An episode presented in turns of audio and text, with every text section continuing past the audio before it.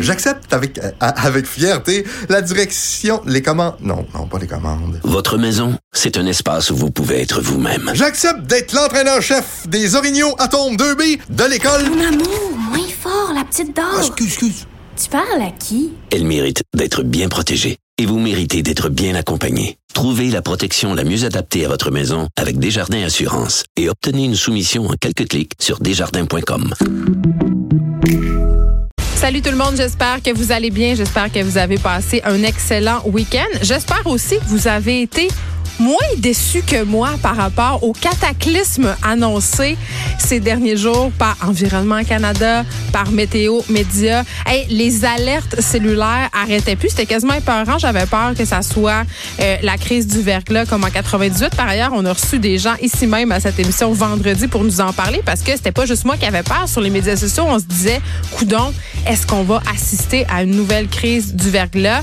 Et euh, bon, la personne à Environnement Canada qu'on a reçue était venue nous expliquer en fait euh, que toutes les conditions météorologiques étaient réunies, mais que c'était excessivement difficile de prévoir euh, du verglas et qu'en fait, ce qui avait causé la catastrophe en 98, c'était qu'on avait eu plusieurs épisodes alors qu'on en annonçait qu'un seul en fin de semaine les prédictions, du moins à Montréal, ont été bien en deçà, euh, bien au-delà de ce qui est tombé en fait vraiment, là, véritablement. Puis là, je vais juste faire euh, une petite confidence. Je sais que vous aimez ça, une petite confidence en commençant. Vous savez, j'ai une petite fibre survivaliste. Je viens des régions. Euh, chez nous, quand, quand j'étais petite, euh, on avait une réserve euh, on accumulait beaucoup de canages et d'affaires et surtout à mon chalet sur les monts Vallée parce qu'on était très très loin dans le bois donc on avait du propane, du gaz, en tout cas plein d'affaires. Et là cette semaine si vous avez bien lu les avertissements que Météo Média envoyait, vous savez ces espèces d'alertes, ces trucs un peu tu sais le truc rouge, le bandeau rouge quand on clique dessus, en bas ça disait est-ce que votre trousse spéciale d'urgence est prête? Est-ce que vous seriez prêt à ce qui est, entre guillemets, un bris de normalité? Puis, euh, je parlais euh, ici aussi avec le directeur général d'Ouranos qui nous disait qu'on devait arrêter de se fier à nos infrastructures, que ça se pouvait parfois qu'il y ait des manquements, comme ça a été le cas euh, dans le cas du verglas. Et je, je soulignais qu'on était particulièrement vulnérable en ville parce que justement, les gens n'ont pas comme réflexe d'entreposer des affaires, d'avoir de l'essence, personne n'a des génératrices. Samedi, Je suis allée m'acheter des palettes de bouteilles d'eau comme une vieille survivaliste sur le déclin, OK? Comme si je participais à une émission à Canal D. Et là, je me trouve ridicule parce qu'en ce moment, chez nous, il y a deux palettes de bouteilles d'eau qui ne serviront sans doute jamais. Et je sais que Greta Thunberg me juge, ainsi que mes collègues de travail qui apprennent cette nouvelle, tout comme vous, en direct. J'ai acheté, mais je suis pas la seule parce que elles étaient en spécial, OK? Les palettes d'eau, là, ça veut dire qu'il y avait bien du monde qui faisait des provisions. Euh, Aujourd'hui, à l'émission, on va faire un retour sur cette histoire qui, ma foi, euh, est assez révoltante, touchante aussi. On parle de cette famille de cette île qui dit vivre un véritable enfer à cause du manque de ressources pour traiter une maladie rare qui touche plusieurs membres de cette famille. Donc, on parle d'une mère de famille ainsi que ses trois filles. Euh, elles doivent, euh, ces femmes-là, faire des centaines de kilomètres pour se rendre dans les grands centres pour recevoir des soins, pour avoir des consultations médicales aussi importantes. Et parfois, ben, elles doivent mettre leur projet en de voyage médical euh, sur le hall parce que les fonds manquent. Ils n'ont pas assez d'argent pour y aller. Euh, c'est quand même quelque chose. Là. Moi, je me dis, si on n'habite pas dans un grand centre, ça veut dire qu'on n'a pas accès aux mêmes services que les citoyens qui habitent dans des grands centres. Pourtant, on paye le même impôt. sais, ces gens-là paient à la fin de l'année le même montant d'impôts. Ils sont imposés euh, selon leur tranche de salaire comme tous les citoyens québécois. Et ce que je comprends, c'est qu'ils n'ont pas accès aux mêmes services et que non seulement ils n'ont pas accès aux mêmes services, je comprends que les médecins de leur région sont peu au fait par rapport à ces maladies-là, ces maladies orphelines qui touchent euh, cette famille de cette île, et qu'en plus les remboursements auxquels ils ont droit de la part du gouvernement, eh bien, ces remboursements-là, ils ne sont pas suffisants pour couvrir les frais. Donc, ces gens-là, ils sont dans, dans un gouffre financier en ce moment parce qu'ils sont malades. On va en discuter euh, avec euh, Gail Ouellette, qui est directrice générale du regroupement québécois des maladies orphelines. On va parler à Michel Doré aussi, euh, que vous connaissez sans doute, éminent sociologue, la sexualité, professeur titulaire à l'école de travail social et de criminologie de l'Université euh, de Montréal. On parle du cas Gabriel Masneff, euh, l'Université Laval, pardon, la langue me fourchait. parce que, bon, avec tout le cas Gabriel Masneff, on a parlé, si on veut, de cette idée selon laquelle la pédophilie serait une orientation sexuelle ça a été largement utilisé comme excuse dans les années 70, pas seulement en France, mais aussi au Québec. Par contre, au Québec, le discours pro-pédophilie, en guillemets, a trouvé moins d'écho qu'en France. On va en discuter avec le sociologue. Frédéric Mockel aussi sera là, recherchiste de l'émission et futur vedette en puissance, vedette du blog. Et là, bon, quand il m'a dit ça matin qu'elle allait venir me parler euh, des blogs de hockey, j'étais plus ou moins convaincue. A l'air, ça a l'air, ça a l'air, ça a l'air que même si c'est pas nécessairement le highlight de ma vie de regarder une bonne game de hockey, les balados de hockey, ça peut être quelque chose de tout de même intéressant. Bonne chance à lui pour me convaincre. OK. Euh, on se parle aussi de cette étude de la firme Randstad qui vient de sortir. Euh, c'est une liste d'emplois qui serait particulièrement intéressant cette année. Les emplois pour les cols bleus, travailleurs spécialisés, camionneurs, entre autres, et toutes sortes de métiers techniques euh, seraient les métiers qui seraient les plus en demande. Moi, quand je vois ça, je, ça me poser une question. Je me dis, coudons, là. Ça fait des années qu'on dit que le diplôme d'études secondaires, c'est vraiment important. On nous vend les études supérieures comme étant euh, vraiment euh, un synonyme de réussite euh, qui n'a pas été poussé à aller à l'université. Les métiers techniques, c'est très peu valorisé. Donc, de voir que ces métiers techniques-là sont des métiers d'avenir, c'est une bonne chose, mais ça me fait poser des questions sur comment on valorise ces métiers-là, mais aussi sur le décrochage scolaire. Quand on sait qu'il y a un bon nombre de jeunes qui décrochent, particulièrement des garçons, de se faire dire que euh, qu'on n'a pas besoin finalement de poursuivre ses études, qu'on a juste à faire un métier technique, un DEP en bon français pour être super bien rémunéré pour avoir une job. Je me demande qu'est-ce que ça va donner comme résultat final euh, dans la tête de ces jeunes-là. On reparle du mouvement vegan. Vous savez, on a reçu à l'émission il y a quelque temps une activiste vegan qui s'était introduite dans une porcherie dans la région de Saint-Hyacinthe pour faire un sit-in toute la journée. Et là, le même groupe, en fin de semaine, sont entrés au restaurant Joe Beef. Le restaurant Joe Beef, c'est une institution montréalaise. Ça existe depuis déjà quelques années et son nom le dit, Joe Beef. Donc, c'est pas nécessairement un restaurant végétarien. Si vous aimez les légumes euh, et le végétalisme, il faut aller à côté, au vrai papillon. Euh, ce sont les mêmes propriétaires, mais vraiment, Joe Beef, c'est un restaurant qui est consacré à la viande.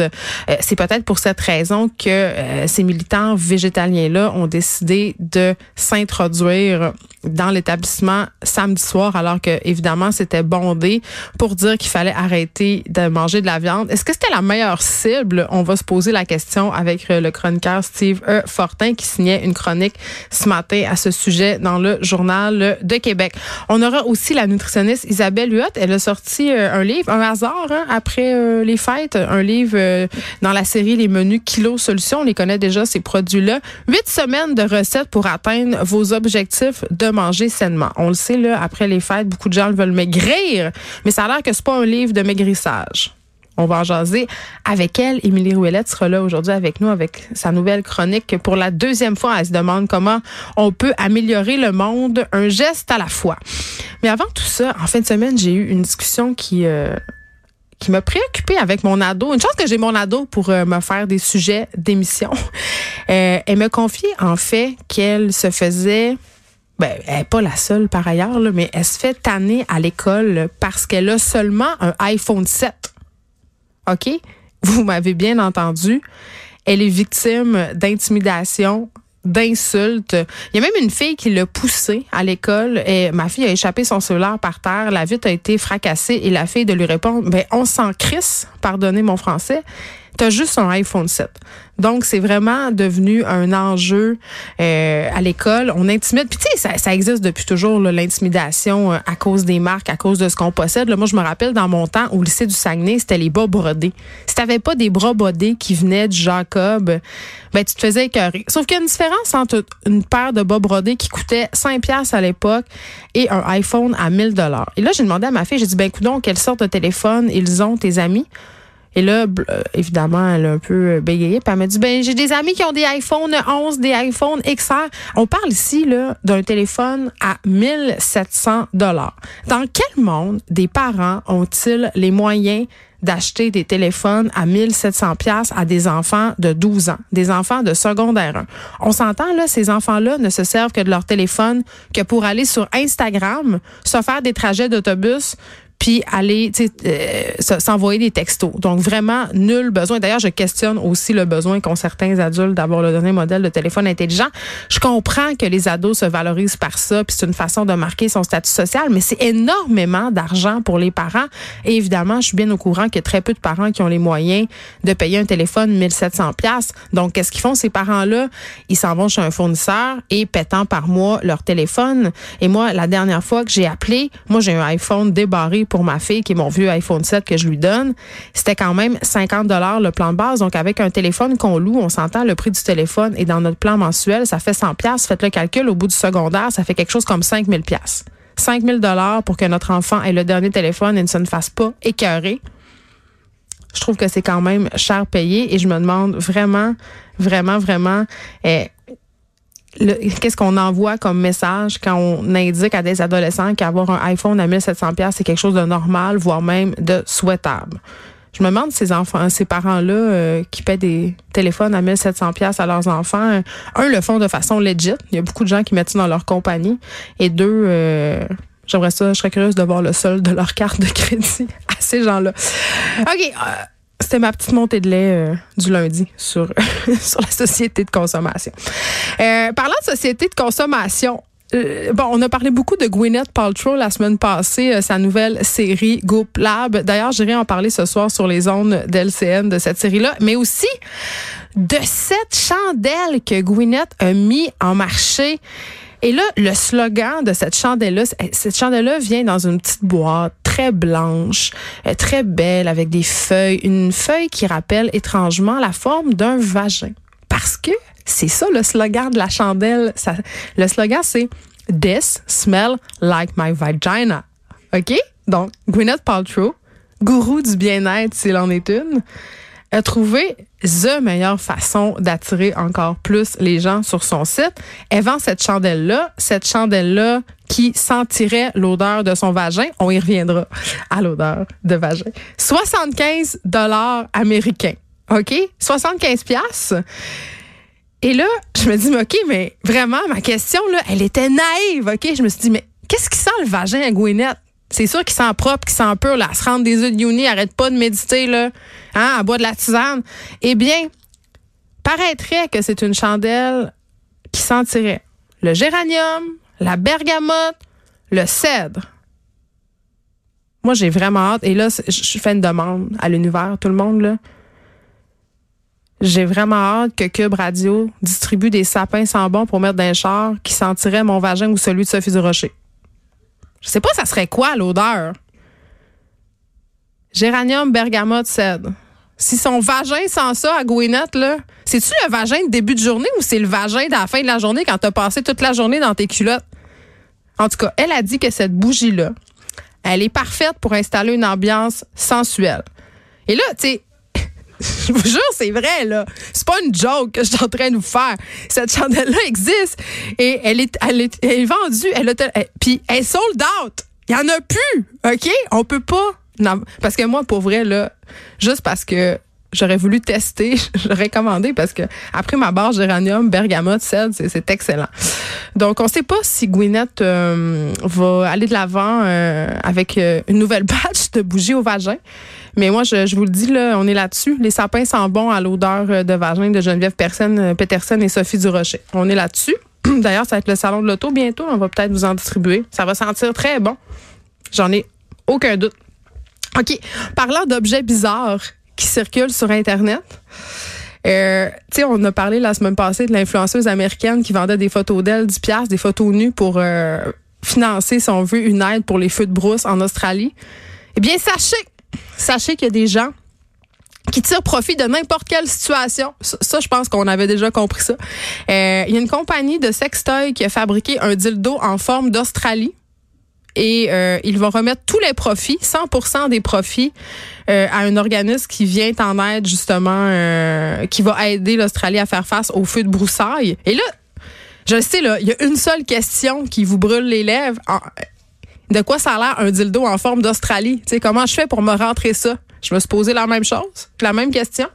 C'est la, base qui est en forme de l'Australie, OK? Ce n'est pas le phallus dildoïque en tant que tel. C'est la base. Mais quand même, tu sais, la base que tu peux coller dans la douche, je dis pas que j'ai déjà fait ça, là. J'ai vu ça quelque part. Donc, euh, c'est la base et c'est drôle parce que cette compagnie-là, euh, qui s'appelle Geeky Sex Toys, euh, vend le dildo en forme d'Australie 69 dollars australiens. Quand même un peu cute. Donc, c'est environ 62 dollars canadiens. Et au bout du dildo, je veux juste le dire, il y a un petit koala pour stimuler l'organe sexuel de la madame ou la prostate du monsieur. En tout cas, je ne sais pas, mais euh, si ça vous intéresse, vous pouvez euh, trouver ça sur le site de Geeky Sex Toys. Et là, pour vrai, j'ai un petit lundi bien léger. Je sais pas qu'est-ce qui me prend, là, mais euh, la chandelle au vagin, le sextoy en forme d'Australie, et là, j'ai envie de vous parler des drames capillaires qui sévissent au sein du vedettariat québécois. Le grosse affaire, grosse affaire sur, euh, les Instagram, sur Internet, parce qu'Elisabeth Rioux, l'influenceuse qui a le plus de followers au Québec, cette euh, madame qui monte ses fesses, qu'elle a très belle par ailleurs et sa taille largement photoshopée sur Instagram avant des bikinis, OK? Euh, elle a fait une photo d'elle sans ses rallonges. OK? Parce qu'Elisabeth Rioux, elle est très populaire pour ses longs cheveux blonds qui lui descendent jusqu'au fouf. OK? Mais là, c'est une femme normale derrière cette égérie se cache une femme normale. Donc, elle a fait une photo d'elle censée rallonge. Et là, elle a expliqué dans un pose vraiment rempli d'authenticité euh, et de vérité que en ce moment, même si sa coupe était belle, parce qu'elle venait de faire du botox capillaire au salon XN, mais qu'elle se sentait pas elle-même avec cette longueur-là. Donc, elle a très hâte de retrouver ses rallonges Elisabeth Rio. Et là, vous vous demandez, mais c'est quoi du botox capillaire? Parce que quand même, on sait que du botox, c'est une toxine hein, qui a pour but de te geler la face pour pas que tu sois ridé. Tu fais qu'est-ce que ça va avoir? Il n'y a pas de muscle dans les cheveux. Mais non, c'est juste un nom marketing. Le botox capillaire, c'est un traitement à l'acide hyaluronique que tu te mets dans ta tête qui coûte très cher puis pseudo que tes cheveux redeviennent jeunes. C'est là qu'on est rendu tout le monde. Et je veux juste vous dire que cette publication-là d'Elisabeth Rioux circule plus que toutes les nouvelles sur la guerre en Iran. Il y a Marimé aussi qui s'est coupé les cheveux. Les gens la traitent de suiveuse. Elle s'est fait une petite coupe au carré, là, comme Marie-Pierre Morin puis Céline Dion. Mais qu'à cela ne tienne, peu importe la coupe qu'elle choisit, Marimé est toujours belle. C'est ce que lui disent ces femmes sur Internet. Hey, get a life, la gang. Vraiment, là, on peut lâcher les cheveux des madames.